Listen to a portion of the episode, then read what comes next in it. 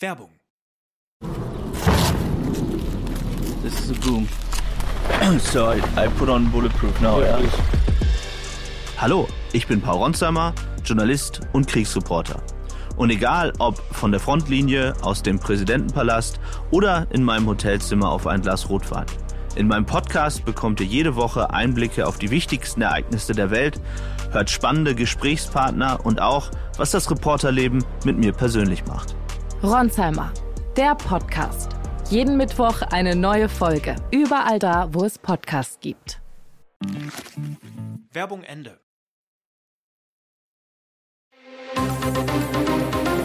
Das Bild News Update.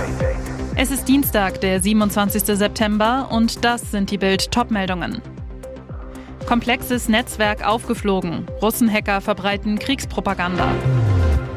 Wer nicht zahlen kann, fliegt. Wohnriese Vonovia will Mietern trotz Energiekrise kündigen. Nach Instagram-Kritik. Anne Wünsche schießt gegen Amira Pocher. Komplexes Netzwerk aufgeflogen. Russenhacker verbreiten Kriegspropaganda. Russland führt seinen Krieg gegen die Ukraine nicht nur in Osteuropa. Der Kreml schickt seine Hacker auch ins Internet, um dort Stimmung gegen Sanktionen und für den Krieg zu machen. Jetzt ist ein komplexes Hackernetz aufgeflogen. Was war passiert? Russische Hacker haben offenbar ein Propagandanetzwerk im Internet aufgebaut.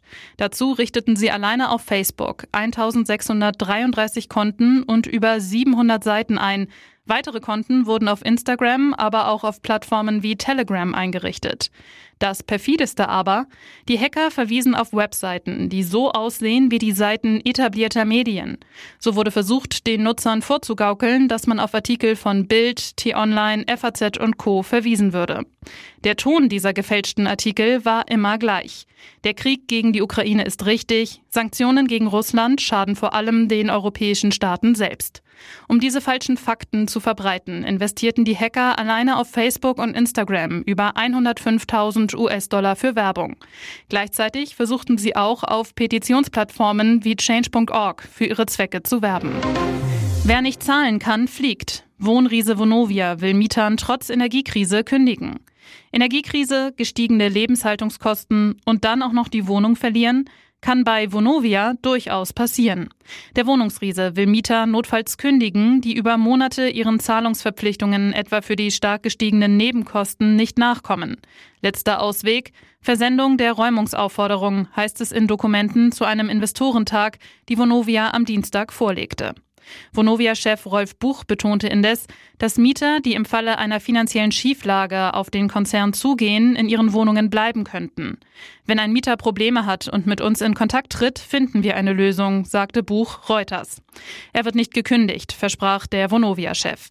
Nur bei Mietern, die absolut nicht mit uns reden wollen, sieht es anders aus. Wir haben kein Interesse daran, dass Menschen ihre Wohnung verlieren, unterstrich Buch. Vonovia habe das diskutierte Kündigungsmoratorium von Anfang an unterstützt. Ist das die Wiesenwelle? Hochprozentiger Corona-Anstieg in München. Die Corona-Experten hatten recht. Gut zehn Tage nach Beginn des Oktoberfestes steigen die Corona-Zahlen in München rasant. Auf Wochensicht ist die Inzidenz um knapp 77 Prozent auf 424,9 gestiegen, so das Robert-Koch-Institut. Das ist deutlich mehr als der bayernweite Anstieg von 43,1 Prozent oder der deutsche von 29,4 Prozent. Laut RKI geht die Hospitalisierungsrate in Bayern aber zurück. Staatskanzleichef Florian Herrmann sagte nach der Kabinettssitzung, das ist noch weit weg von allen Schwellenwerten, die wir gesetzt haben. Trotz der schneller steigenden Corona-Zahlen hat Bayerns Staatsregierung keine Verschärfung der Corona-Regeln beschlossen. Die bisher bestehenden Maßnahmen, Maskenpflicht im öffentlichen Personenverkehr und in Gesundheits- und Pflegeeinrichtungen bleiben bestehen. Da die Gesundheitsämter an Wochenenden praktisch keine neuen Fälle an das RKI melden, ist Dienstag in der Regel der erste Tag der Woche, an dem sich deutliche Anstiege in den Inzidenzen zeigen.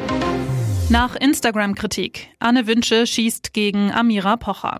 Jetzt schießt sie scharf zurück. Zwischen Berlin Tag und Nacht Darstellerin Anne Wünsche und den Pochers kracht es immer mal wieder gewaltig.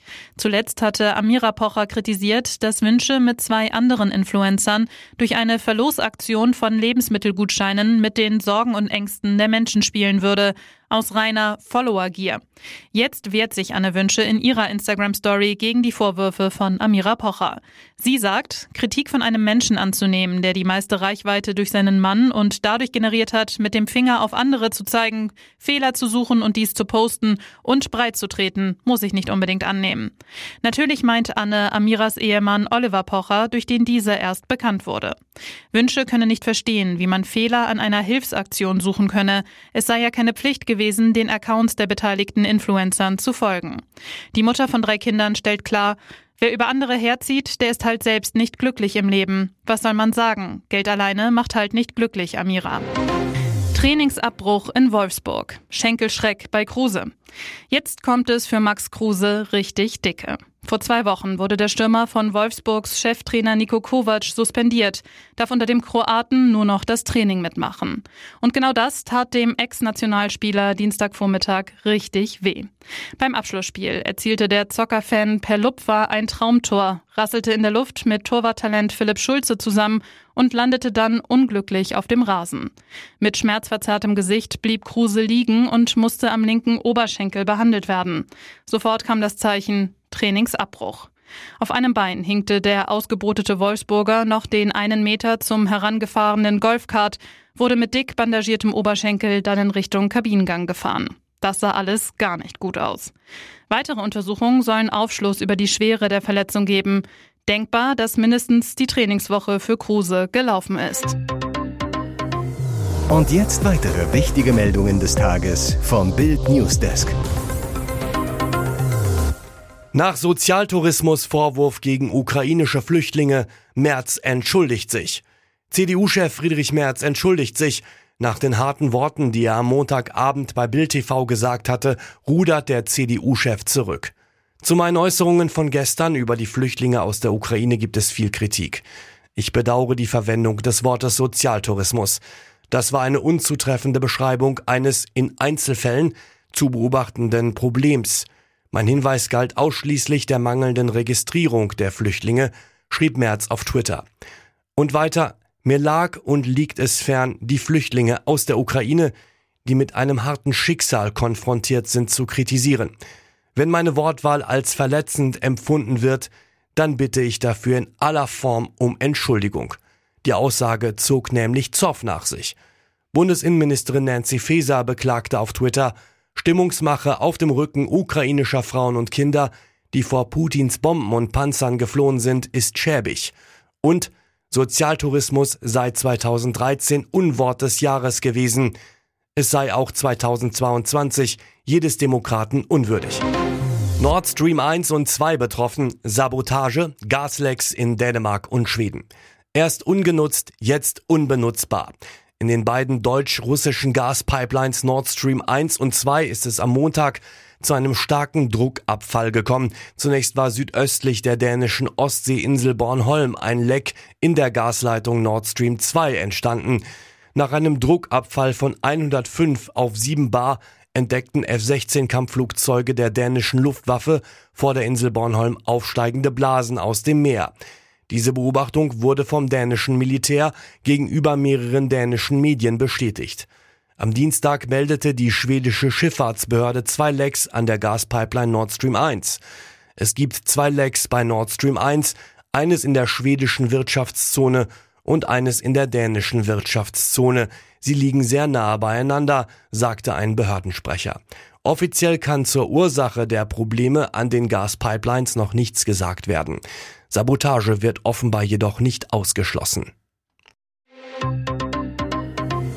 Ihr hört das Bild News Update mit weiteren Meldungen des Tages. In vier russisch kontrollierten Gebieten der Ukraine enden heute die sogenannten Referenten zur Annexion durch Russland.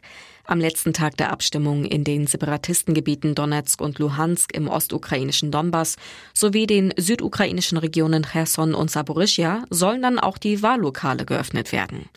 Bislang gingen pro-russische Behördenvertreter von Tür zu Tür, um Stimmen einzusammeln. Die von Kiew und seinem westlichen Verbündeten als Scheinreferenten kritisierten Abstimmungen hatten am Freitag begonnen. Ein möglicher Anschluss der vier ukrainischen Regionen an Russland infolge der Referenten wird vom Westen als illegal verurteilt. Befürchtet wird auch eine weitere militärische Eskalation, weil ukrainische Angriffe auf diese Regionen von Moskau dann als Angriff auf sein Staatsgebiet gewertet werden könnten.